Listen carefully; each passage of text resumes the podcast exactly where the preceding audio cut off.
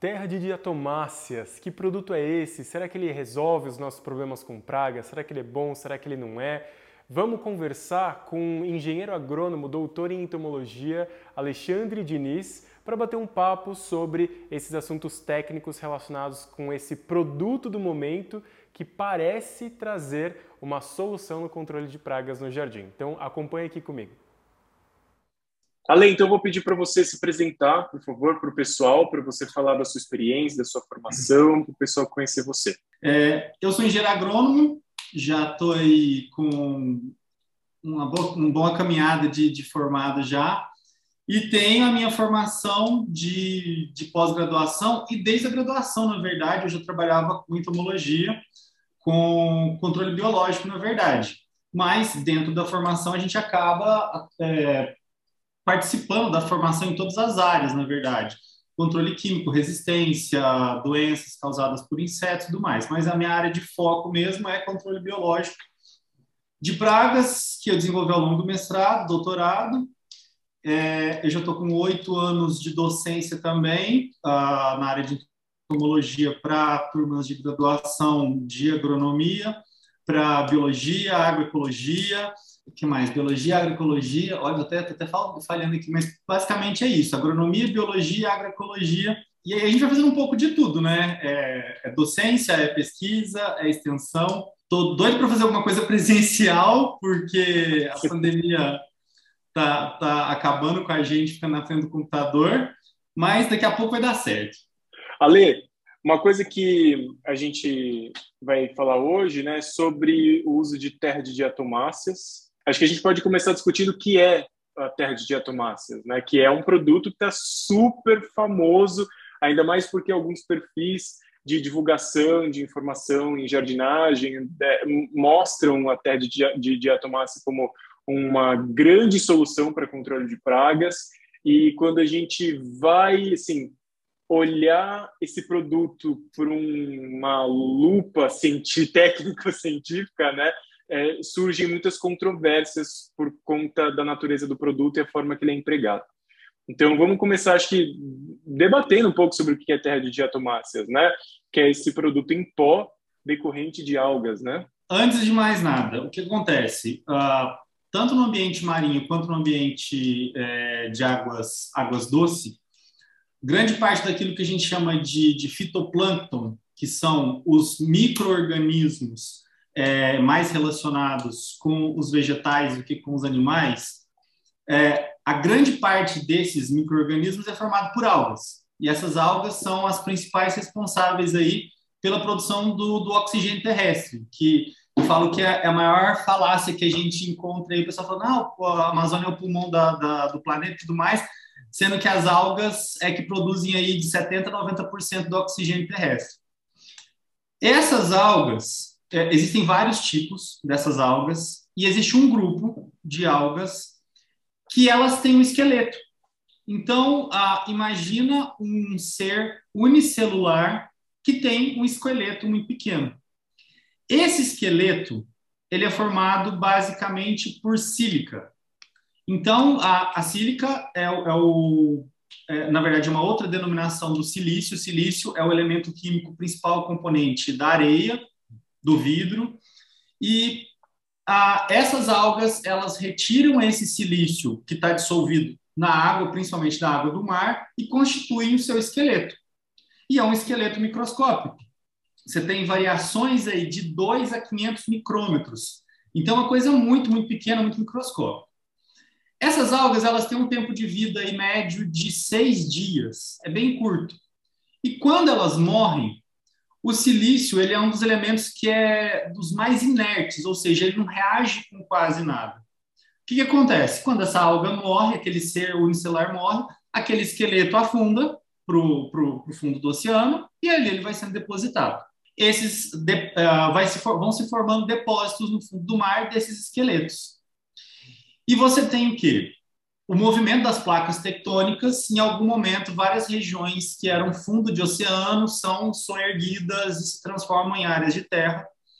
E nesses locais você tem o que a gente chama de depósitos de terra de diatomácea ou diatomitos. Porque ao longo dos milhões de anos, aqueles é, pequenos esqueletos eles vão se acumulando, eles vão sendo comprimidos e eles se transformam numa rocha. Numa rocha que tem um aspecto de giz, ela é branca ou levemente cinzenta em alguns casos, mas principalmente branca.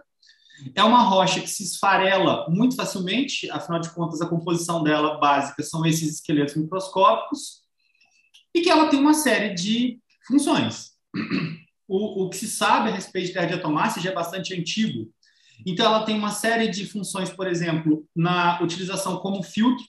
Então, aquele mesmo filtro de areia que o pessoal tem em piscina, você tem filtros de terra de atomácea, só que o tamanho da partícula que seria um grão, a gente poderia colocar de uma forma bem grosseira que a unidade básica da terra de atomácia é um grão de areia, mas é um grão de areia de tamanho microscópico. Então imagina aquele filtro da piscina que é feito de areia ali, feito de um pó de areia muito, muito fino, ou seja, é um filtro de bastante eficácia.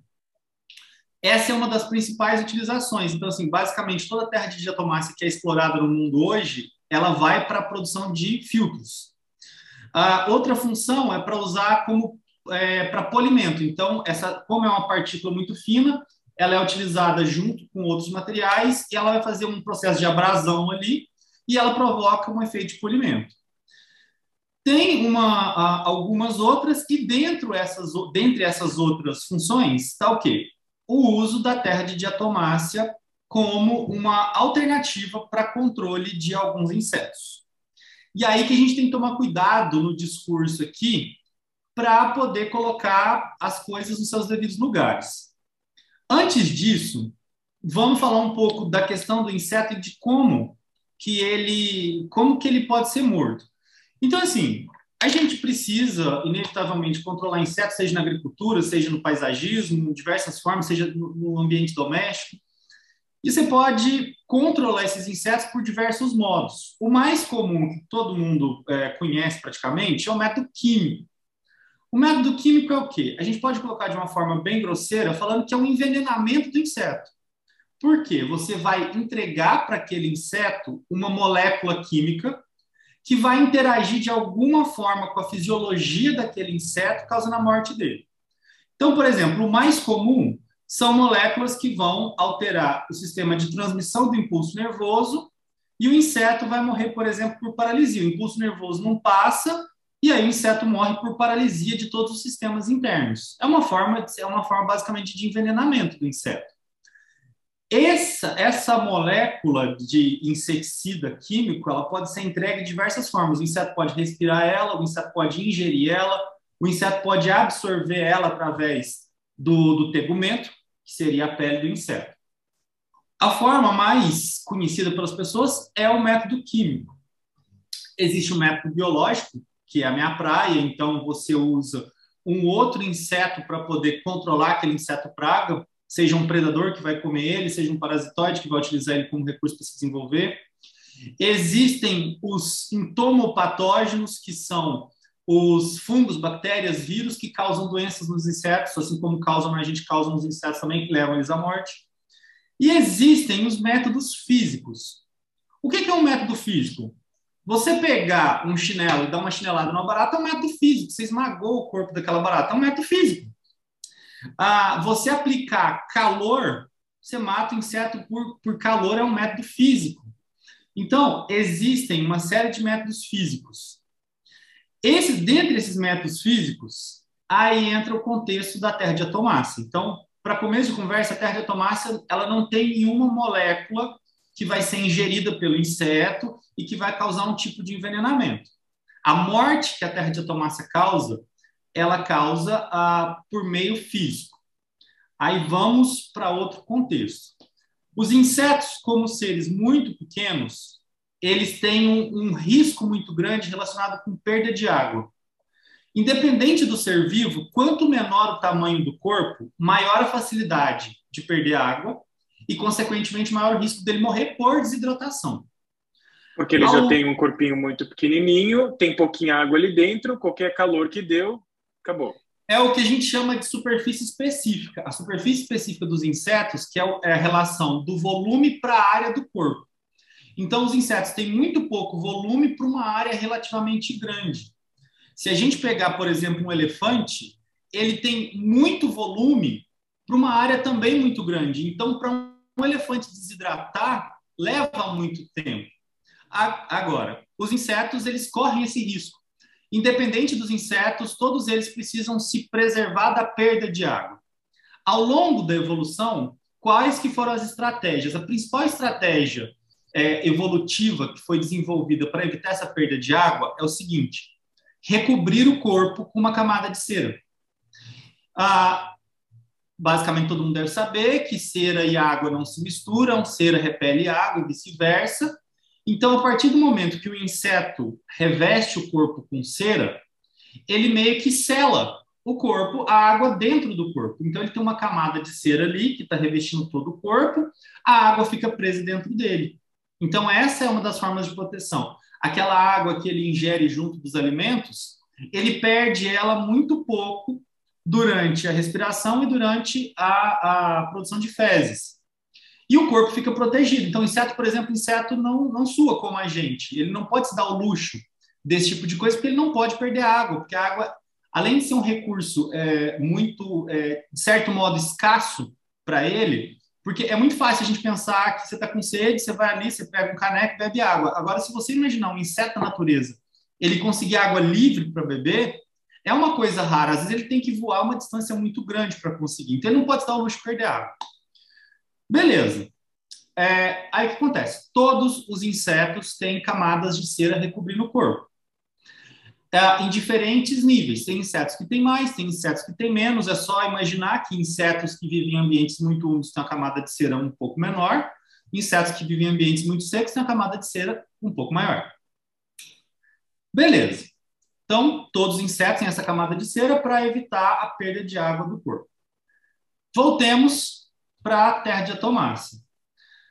A terra de atomácia, quando ela é, ela é extraída da natureza na forma de rocha, quando ela é moída, ela se torna um pó muito fino e aquilo ali basicamente é sílica amorfa. A sílica amorfa, quando ela é, é pulverizada num ambiente, numa condição muito fina, e ela adere ao corpo do inseto, o que, que acontece? Aquela cera, ela absorve a, aquela, aquelas partículas de sílica amorfa, elas absorvem as moléculas de é, cera do corpo do inseto. Então, o que, que vai acontecer? De cera ou água? De cera. De cera. Ah. A, a sílica vai retirar a cera. Então, a sílica ela vai retirar a cera por dois processos. Por é, adsorção, na verdade, ela vai se ligar à cera e a cera vai sair do corpo do inseto e pela abrasão em si. Então, existe um processo de abrasão da, da, da sílica passando ali no corpo do inseto e raspando aquela cera, e um processo, é, um outro processo que é mais é, resistente, seria a própria sílica se ligando na cera e retirando a, cor, a cera do corpo do inseto. Beleza. O que, que, vai acontecer? O inseto começa a perder água e ele morre por é, desidratação. Eu acho que é uma coisa relativamente simples. Esse é um método físico. Então, essa sílica não entra para dentro do corpo do inseto, ela não vai alterar nenhum processo metabólico diretamente dentro do corpo do inseto, como uma molécula de inseticida, por exemplo, ela vai simplesmente provocar uma desidratação no corpo do inseto, porque, por exemplo, como a gente desidrata quando sua muito, quando não bebe água, quando tem uma diarreia, os insetos se desidratam por perder essa camada de cera, e isso pode ser e é letal para eles. Então, o que a sílica amorfa faz? Ela retira a cera do corpo dos insetos. Só que para fazer isso, esse processo já é conhecido da agricultura há muitos anos, é feito há muitos anos, com uma condição: aquilo que a gente chama de praga de grãos armazenados, que são os carunchos e as traças que, para as pessoas em casa, elas vão reconhecer daquele pacote de feijão que você esqueceu lá no fundo do armário, daquele pacote de milho de pipoca que você esqueceu no fundo do armário e que deu bicho, o pessoal fala, né? Deu caruncho, deu bicho ah, ou deutraça, que acontece no feijão, no arroz também, que são aquelas mariposinhas. Esse grupo de insetos. Por quê? Esse grupo de insetos, ao longo do processo evolutivo, eles se relacionaram, eles é, é, se adaptaram a se alimentar de grãos secos das plantas quando, a, na natureza, quando os, as plantas secam, os grãos secam, eles se alimentam desses grãos secos. Quando o homem começou a agricultura e quando ele começou a armazenar grãos em silos, esses silos eles precisam ser secos, porque senão o grão fermenta, o grão mofa, o grão perde. Na agricultura moderna, um, um silo de grandes proporções ou de pequenas proporções, uma das formas mais eficientes de controlar essas pragas de grãos armazenados é mexendo na umidade do ar. Essa umidade ela tem que estar abaixo de 12%.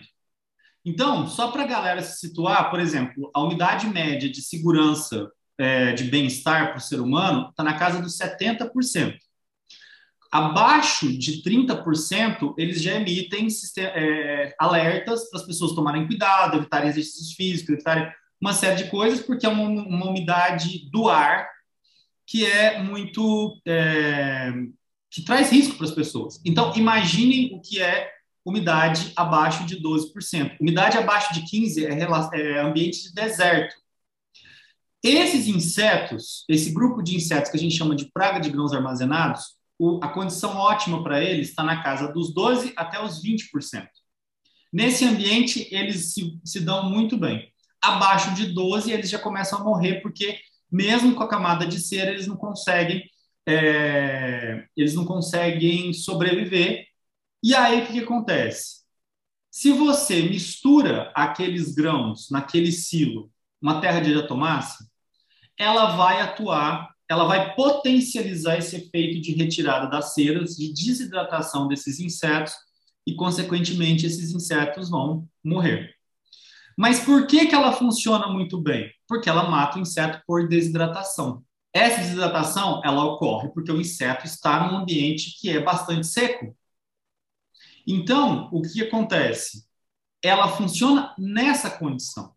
Isso é sabido, conhecido, estudado pela, pelos, pelos é, entomologistas e outros grupos na agricultura há mais de, de 50 anos. É uma coisa que é muito eficiente.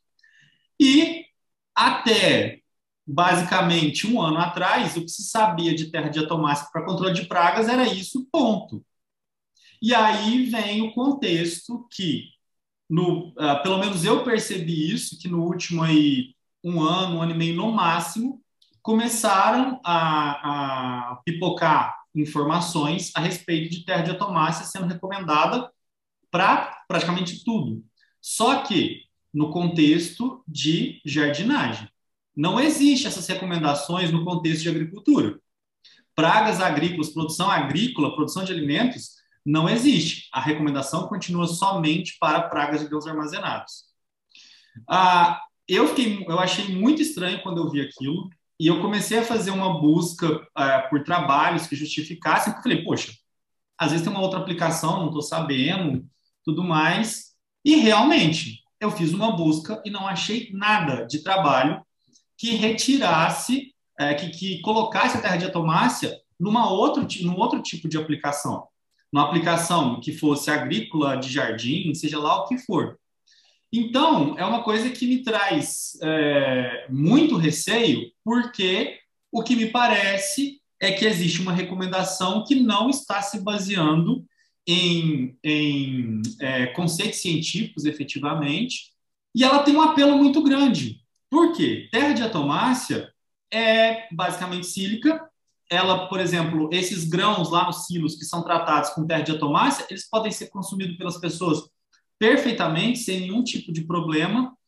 Então, ela entra dentro daquilo que hoje em dia a gente está falando muito disso, nesse contexto de, de fake news, discurso e tudo mais, que a gente chama de falácias do discurso. E uma das falácias do discurso mais conhecidas que, que, que, as pessoas usam o tempo todo é o tal do natural. E elas acham, tipo, ah, é natural, é bom, é natural, não tem risco, é natural, ótimo. E aí isso traz um apelo muito grande para o uso da terra de atomácia.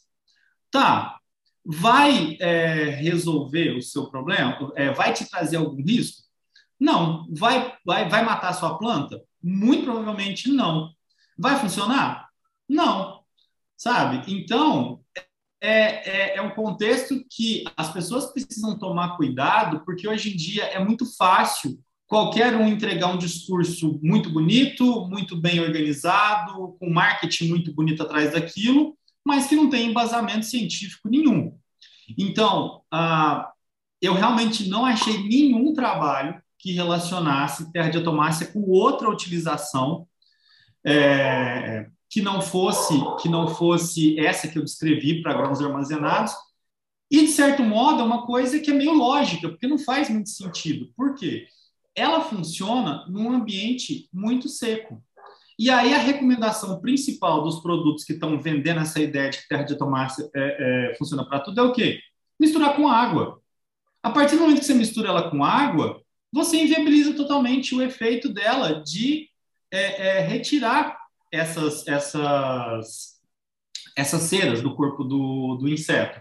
Então, é uma coisa que, por lógica, para a gente não faz sentido. Para quem entende do contexto, de como é o mecanismo que funciona e tudo mais, não faz sentido.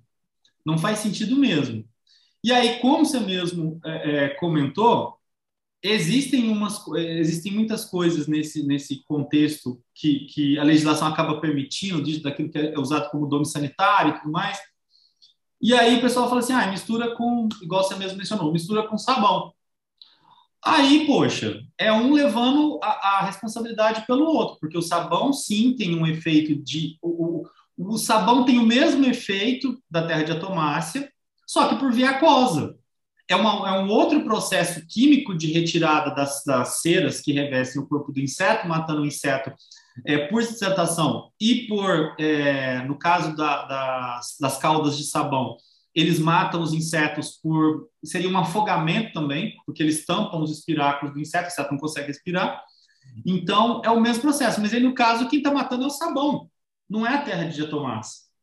Então, assim, é uma coisa que, que me preocupa, essa, essa utilização, e que as pessoas acabam usando de uma forma que não vai ter efeito. É, essa questão da mistura da terra de diatomácea, ela acaba sendo um pouco complicada, né? Porque a gente espera que seja uma solução mineral, natural, não sei o quê, e tem um sabão envolvido. Então já tá, assim, já tem outras coisas compondo aquele material. Uh, a gente estava até conversando um tempão atrás, né? Porque a gente bate papo sobre várias coisas, e você comentou também na época sobre, de repente, um produto batizado com deltametrina, né, que não é não tem mais só a ação da terra de diatomácea, mas tem um agrotóxico ali no meio também, né, um princípio ativo ali que é um dos mais famosos, né, no, no controle de insetos, assim, em termos de, de substância química. Isso acaba deixando a gente até assim é, induz a gente a acreditar que o produto tem uma solução que não é a solução que o produto traz. Só que ao mesmo tempo, e aí eu vou trazer a polêmica aqui, é, que tem muita gente que testa a terra de, de, de e tem algum resultado. Inclusive, eu trago isso porque são pessoas que comentam alguns posts que eu faço na internet, no Instagram, e falam, ah, eu uso e gosto. É, Gabriel, fala mais sobre terra de diatomácea porque eu tenho tido bons resultados. E assim, deixa a gente com muita dúvida do que está acontecendo, porque é, é, até assim, eu até pensava no caminho da terra de diatomácea, porque por ser um, um produto à base de sílica, a sílica sendo um produto higroscópico também. É, essa terra, foi uma, uma ideia que eu tive, né? Porque, claro, não fui atrás da química do negócio em si, mas eu pensei, bom, terra de diatomácea é um produto à base de sílica, diluindo ele em água, nem uma dissolução, né? Assim, misturando em água, que nem dissolve de fato, mas misturando em água, a água vira um veículo, assim que a terra de diatomácea cai no inseto e seca, ela puxa a umidade do inseto. Mas pelo que você está explicando dessa interação com ceras, então, se o inseto não, não se movimenta muito, como um pulgão ou uma cochonilha que já está fixada no, na planta, é, essa sílica não vai nem ter ação abrasiva nas articulações do inseto para emagrecer. Ela simplesmente vai cair e ficar, né? Então, realmente, Sim. acaba sendo uma, uma coisa muito conflitante, né? Porque a, a, a explicação que se pesquisa do uso até de diatomácea para agricultura no controle de grãos armazenados não bate com o efeito da terra de diatomácea que é prometida na jardinagem como um controle de pragas. Né?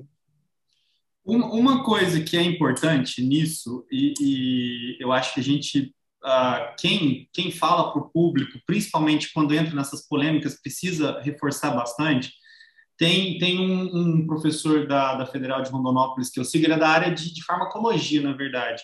E ele bate muito, ele bateu muito agora nesse contexto da Covid, porque as pessoas não entendem muito certos conceitos. Então, uma das coisas é o seguinte, que experiência ou opinião não é evidência.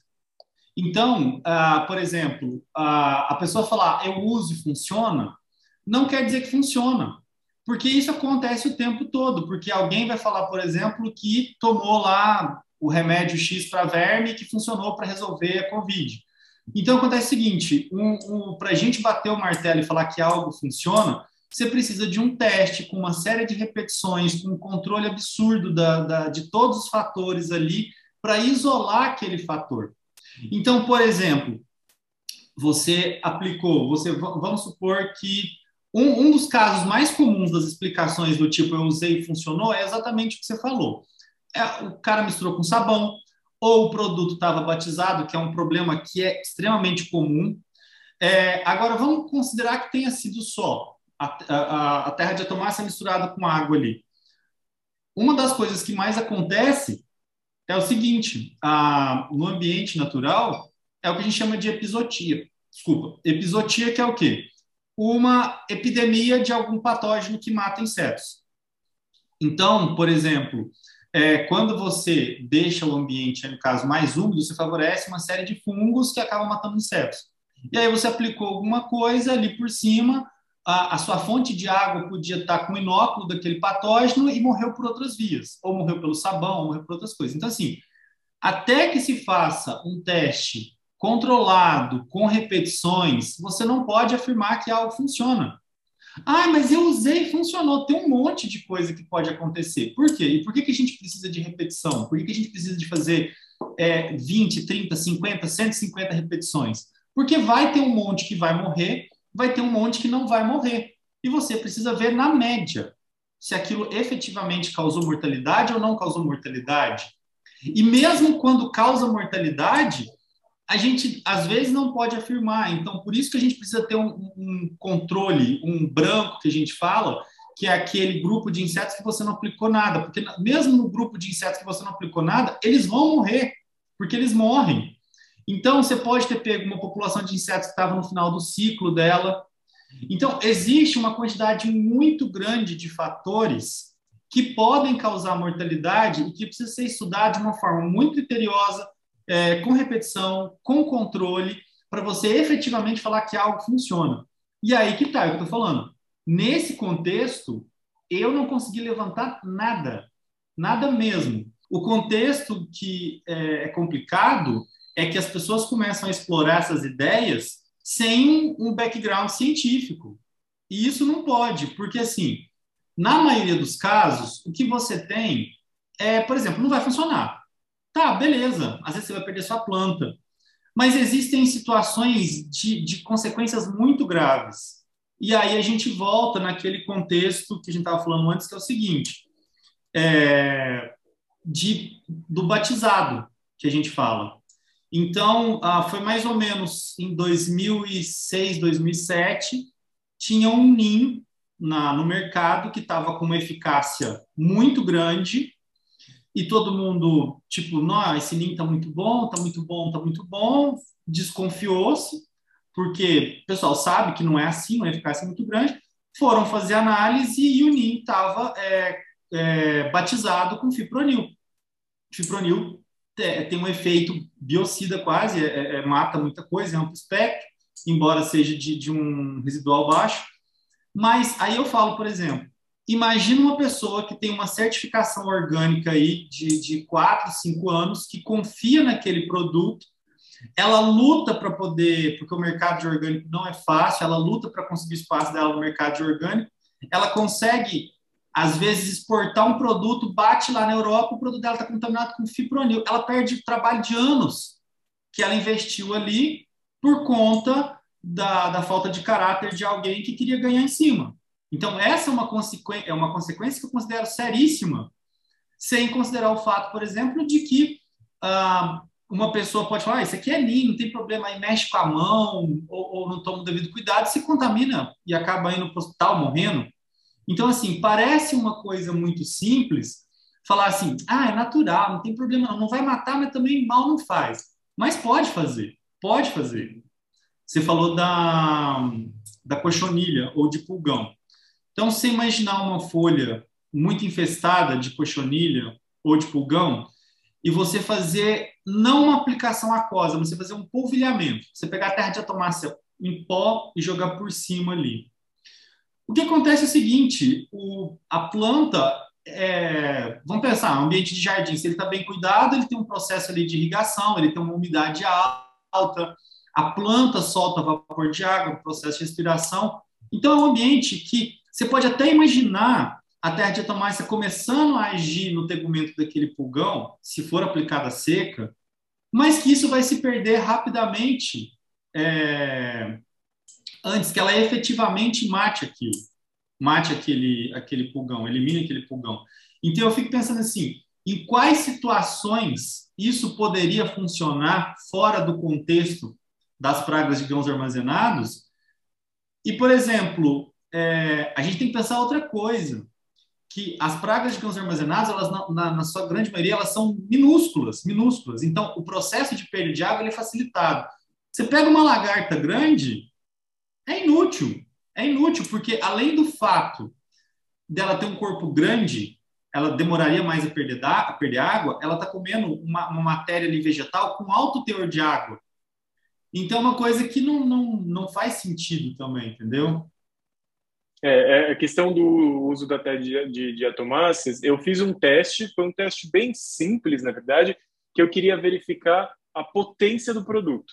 Então, é, foram é, divulgadas, compartilhadas cenas da aplicação de terra de diatomáceas com uma grande potência. O que, que eu chamo de grande potência? Resultado incrível na primeira aplicação. Então, esse é um produto potente.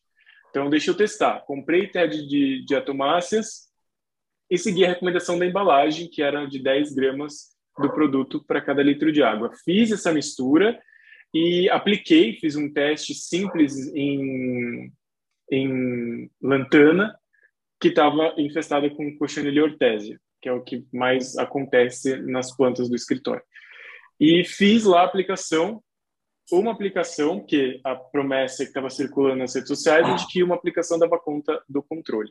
A cochonilha ortésia é uma cochonilha que eu coloco na grande classificação de cochonilhas de cera, ou cochonilha farinhenta, porque ela não tem aquela cera dura protegendo o corpo, né, como uma cochonilha é, daquela ceroplastis, que é a cochonilha da jabuticabeira, que é super dura.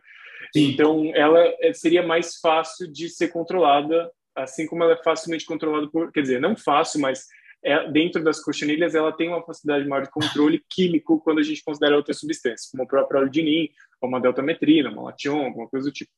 Então, fiz a mistura e borrifei nas cochonilhas. Eu tive zero resultado. Claro que eu não tenho uma ferramenta de análise de laboratório, não medi população, não medi porcentagem, foi meramente visual. Mas a, a relação que eu tive com isso dada a apresentação da potência do produto nas redes sociais, também não era científico, era apenas visual. A minha interpretação é que o resultado foi nulo, não teve nenhuma relação. Inclusive, a folha da lantana ficou, depois que secou o produto, ficou com uma manchinha branca por conta da, da do produto que voltou a ser estado de pó, mas na cochonilha não aconteceu nada.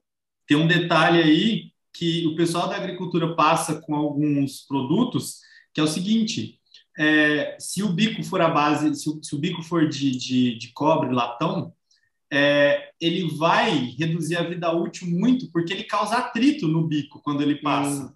Então, por exemplo, é, tem alguns produtos que causam atrito para é, pulverização agrícola, que o pessoal perde o bico porque é como se estivesse passando uma água com areia, e basicamente é uma água com areia microscópica ali.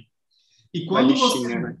É, quando você mistura, ele, ele forma, é, eu acho que é, é, fisicamente falando, nem é uma suspensão, porque ele não fica suspenso. Se deixar rapidinho, ele decanta. Decanta. É. Ele é basicamente uma mistura de duas fases, porque você tem uma fase sólida, uma fase líquida, você tem que ter agitação contínua daquilo para poder para poder usar e, e cara vai entupir porque ele vai descer, ele não é uma coisa que dissolve na água não é um produto uhum é, por exemplo, você tem, você pega açúcar, açúcar é um sólido, quando você coloca na água, ele se dissolve completamente, formando uma solução perfeita. Ele hum. passa para a fase líquida. Aquilo não. É, é, é uma areia numa escala microscópica, ele vai fazer esse efeito.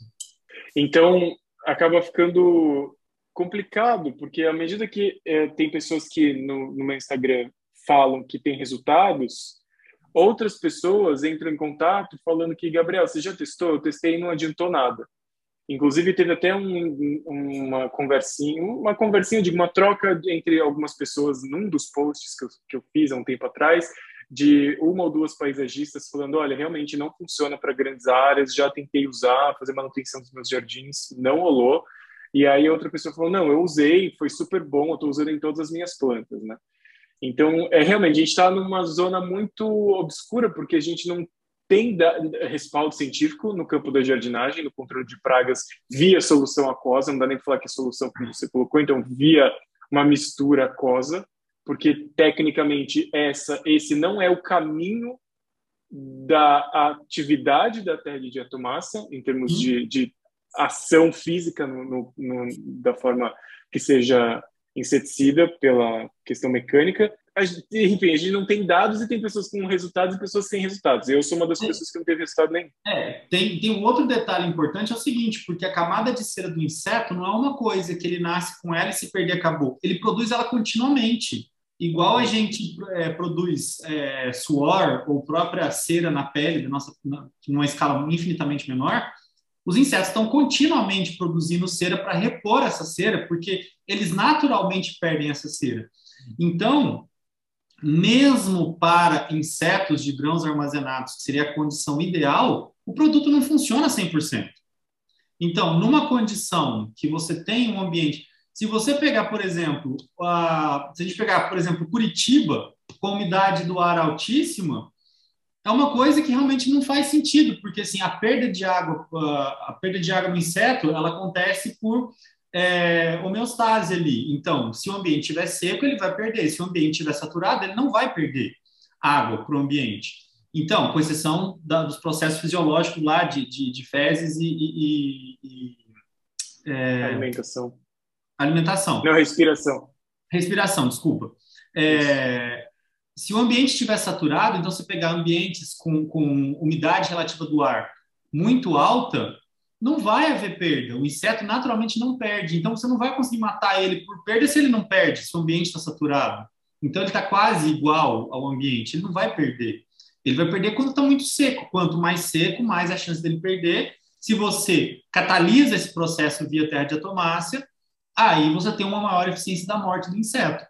Mas a gente está falando de coisa de 10% de umidade relativa do ar e 10% de umidade relativa do ar no nosso ambiente, mesmo Piracicaba, quando fica muito seco no inverno, a gente bate aqui os 30, 25, assim, o pessoal está querendo morrer é, de, de, falta de ar. E 10% é calamidade pública. Então, essa condição ela não acontece no ambiente natural, com exceção lá de regiões ultradesérticas, Atacama, Vale da Morte tudo mais.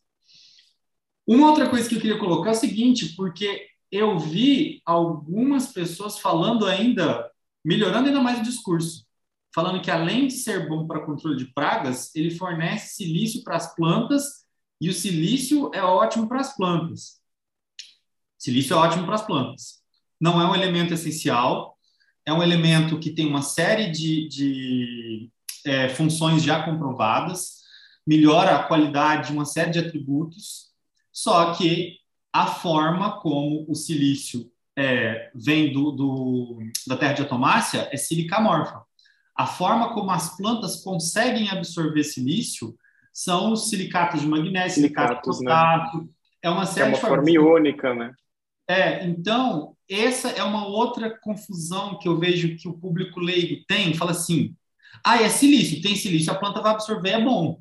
É a mesma coisa daquela história, é, é, eu falo com, tragicômica de, de adubar planta com casca de banana batida no liquidificador. Fala, ah, tem potássio, vai fornecer. A banana tem potássio, vamos fornecer potássio para a planta. Bate a casca de banana no liquidificador e aduba, irriga as plantas com, com casca de banana. Então, não, a, a mesmo para os elementos essenciais, e você fala disso com uma propriedade fantástica, eu adoro os seus vídeos quando você fala de, de, de adubação, é, não é porque é potássio que a planta vai absorver ele de qualquer forma, ou magnésio. Precisa ser mineralizado. Então, ainda teve mais essa história de que não, a terra de atomácia é boa porque vai melhorar a resistência das plantas e tudo mais. O silício, para aquelas plantas que acumulam silício, porque nem todas as plantas são capazes de acumular silício, ele realmente vai para a parede celular, deixa a parede celular mais resistente, aumenta a resistência para a planta, para é, é, doença, para praga, para uma série de coisas mas ele é absorvido de outras formas que não a, a sílica morfa, que é a forma da, da terra de atomácia.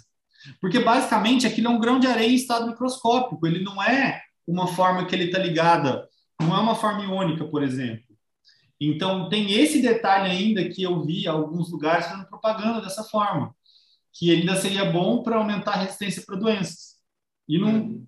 esse aí é, é e sendo um, ainda sendo um elemento benéfico, uh, existem espécies espécies vegetais que usam em quantidades maiores ou menores de um elemento benéfico, né? Porque não é essencial. Então, por exemplo, assim como o coco da Bahia se beneficia muito, muito, muito, muito de sódio, que é um elemento benéfico não essencial, a mesma quantidade de sódio não vai fazer bem para uma costela de Adão, por exemplo. Então, assim, ah, beleza, os capins, o arroz, o trigo, até o capim do Texas, capim dos Pampas vão se beneficiar lindamente do silício e outras plantas podem, quer dizer, absorvem, se beneficiam um pouco do silício, mas não vai ser aquela, o mesmo efeito, a mesma resistência, né?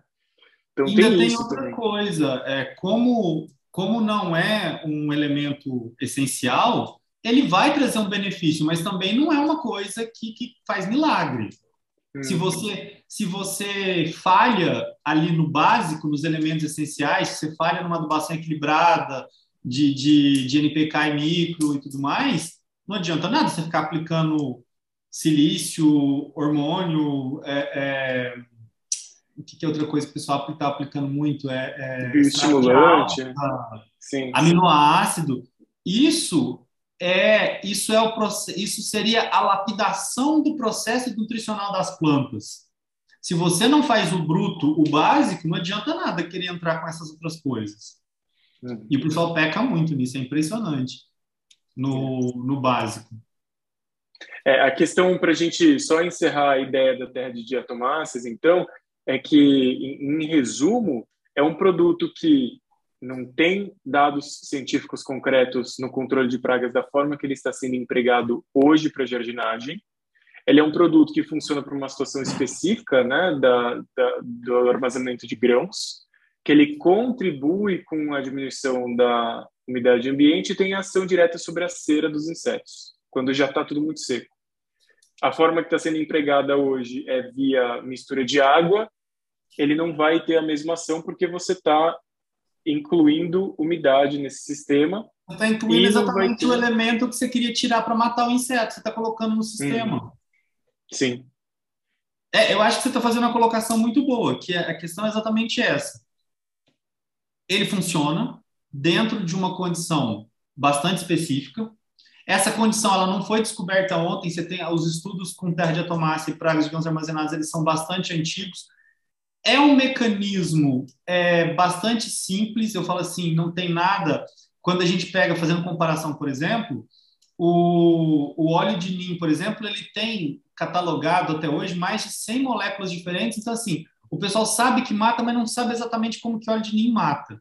Agora, a terra de atomácia não. É um processo simples, que já está bastante elucidado, que tudo que se sabe até agora não faz sentido no contexto do que as pessoas estão querendo utilizar. E uh, eu não acredito que a gente vai fazer uma grande descoberta de que a gente ignorou aí ao longo de 60 anos é, um produto que poderia ser tão bom para o controle de pragas e ninguém descobriu isso antes. Aí vão colocar a culpa nas grandes corporações também, que estavam escondendo esse segredo. O pessoal adora usar esse argumento também, né? Mas, enfim, eu acho que a sua colocação é boa, que funciona dentro de um contexto específico e que daquilo que a gente sabe até agora, que já existe bastante conhecimento de qualidade a respeito, não faz sentido a forma como eles querem utilizar ele, que vem sendo utilizado, propagado, vendido, feito propaganda. Então, o que a gente precisa nesse momento é selar essa questão do uso da terra de diatomácea como um produto inseticida empregado via COSA através de uma pesquisa científica. Então, se algum aluno de graduação orientado com seu professor, sua professora, quiser fazer essa pesquisa, a gente está aqui incentivando. Vai lá, faz o teste em casa de vegetação, vê lá com o instituto de pesquisa, escreve uma Não tem condição de... de... fazer isso agora, senão já tinha pego para é. poder para poder fazer. É, dizer muita coisa, né? Uma pesquisa de cada é. vez. Porque a gente precisa, pelo menos, de alguns estudos relacionados a isso para a gente realmente apontar se é viável ou não. Porque, claro, eu sempre falo que a natureza sempre pega a gente de um é, sempre pega a gente na curva, sempre pega a gente com uma situação é, que a gente não tinha previsto, mas até onde a gente sabe hoje não é assim que funciona, que são a terra de diatomácea. Então seria interessante alguém chegar e falar: fizemos um experimento dentro desses fatores avaliados, nessas circunstâncias, o resultado foi esse. Com isso concluímos XYZ. Ou mesmo aquelas conclusões que ainda precisa de mais pesquisa porque a gente ainda assim, chegou num estado ainda muito conflituoso. Sim. Mas uma coisa que acho que a gente pode concluir dessa nossa conversa é que não existe promessa de milagre. Não, não dá para prometer milagre é. dentro da terra de diatomácea. Não, para qualquer coisa. É exatamente esse ponto ah, que eu ia levantar. Exatamente esse ponto que eu ia levantar. Porque, assim, é, quando a gente fala de o pessoal tenta levantar essa bandeira do natural, o pessoal adora o mito da panaceia, que é o remédio que cura todos os males. É. Então, assim, gente, a, a, eu acho que o mais importante deixar aqui é o seguinte: você está usando terra de atomácia ou qualquer outro produto que é vendido como natural e está matando super bem, super rápido, desconfie e tome cuidado, porque tem uma chance muito grande desse produto estar batizado, porque produtos naturais não funcionam dessa forma. Produtos naturais não matam todos os insetos de uma forma super rápida, com um residual enorme. Eles têm uma degradação na natureza que é, que é rápida também. Ah, você tem um processo de, de resistência que foi sendo acumulado ao longo do, do, dos, dos milhões de anos de evolução. Então, assim, é, eu vou repetir o que eu falei, eu não sou contra, de forma alguma embora ele não seja um recurso renovável, porque é uma rocha que é extraída, seria excelente a gente descobrir que você pode usar terra de atomácia para tudo quanto é, seria ótimo, porque ele Exato, realmente... Eu acho importante até a gente reforçar essa não visão. Não deixa resíduo de forma alguma, ele não traz, assim, com exceção da pessoa pegar e ficar respirando aquele pó, porque aí vai para o pulmão, ele não traz risco para a criança, para animais e tudo mais, com exceção da questão respiratória. Então seria fantástico. Mas infelizmente a vida não é feliz do jeito que a gente gostaria que fosse. As coisas não são simples assim. E o que eu, o que eu falo que eu me, me preocupo muito com isso é porque você, as pessoas embarcam nisso e a pessoa tem ali dois vasinhos de violeta, para ela repor aquilo não é tão difícil. Mas às vezes a pessoa investir bastante dinheiro, estava falando do exemplo de paisagista que está colocando em jardim, às vezes está numa escala muito grande, às vezes é muito dinheiro. Você pode, é, por exemplo, perder um contrato por causa de um produto desse tipo. Então aí já é um, um risco muito maior, sabe? É, é, é acho que só é importante ressaltar, você já falou isso, mas acho que é importante na comunidade da internet a gente deixar isso falado três vezes, que nós não estamos batendo na terra de diatomácea. A gente não, não quer acabar com os da terra de diatomácea. É, seria maravilhoso, de fato, como você Sim. já colocou brilhantemente, que a gente tivesse essa alternativa com essa atividade que se promete hoje. Mas pelos registros, as pesquisas e algumas é, situações práticas que têm sido feitas, a gente não tem encontrado esse resultado maravilhoso. Então, assim, seria ótimo, mas não é o que a gente tem na, na verdade. E assim, também a gente não está apontando que as pessoas estão prometendo mentiras. A gente também não está querendo é, é, desfazer a imagem de ninguém, mas só assim discutindo em termos técnicos. O que tem hoje? O que a agricultura, como você já colocou, já pesquisou há 50 anos ou mais a respeito desse produto? E como que a gente ainda não tem essa promessa que deveria já ter sido colocada em prática há tanto tempo atrás? Né? Mas, Ale, obrigado, foi maravilhoso, de verdade. Depois a gente combina outros temas para a gente discutir a respeito desses assuntos, porque a forma que você traz a informação é sempre muito clara e muito, muito bem enraizado na ciência. E é isso, querido. Obrigado.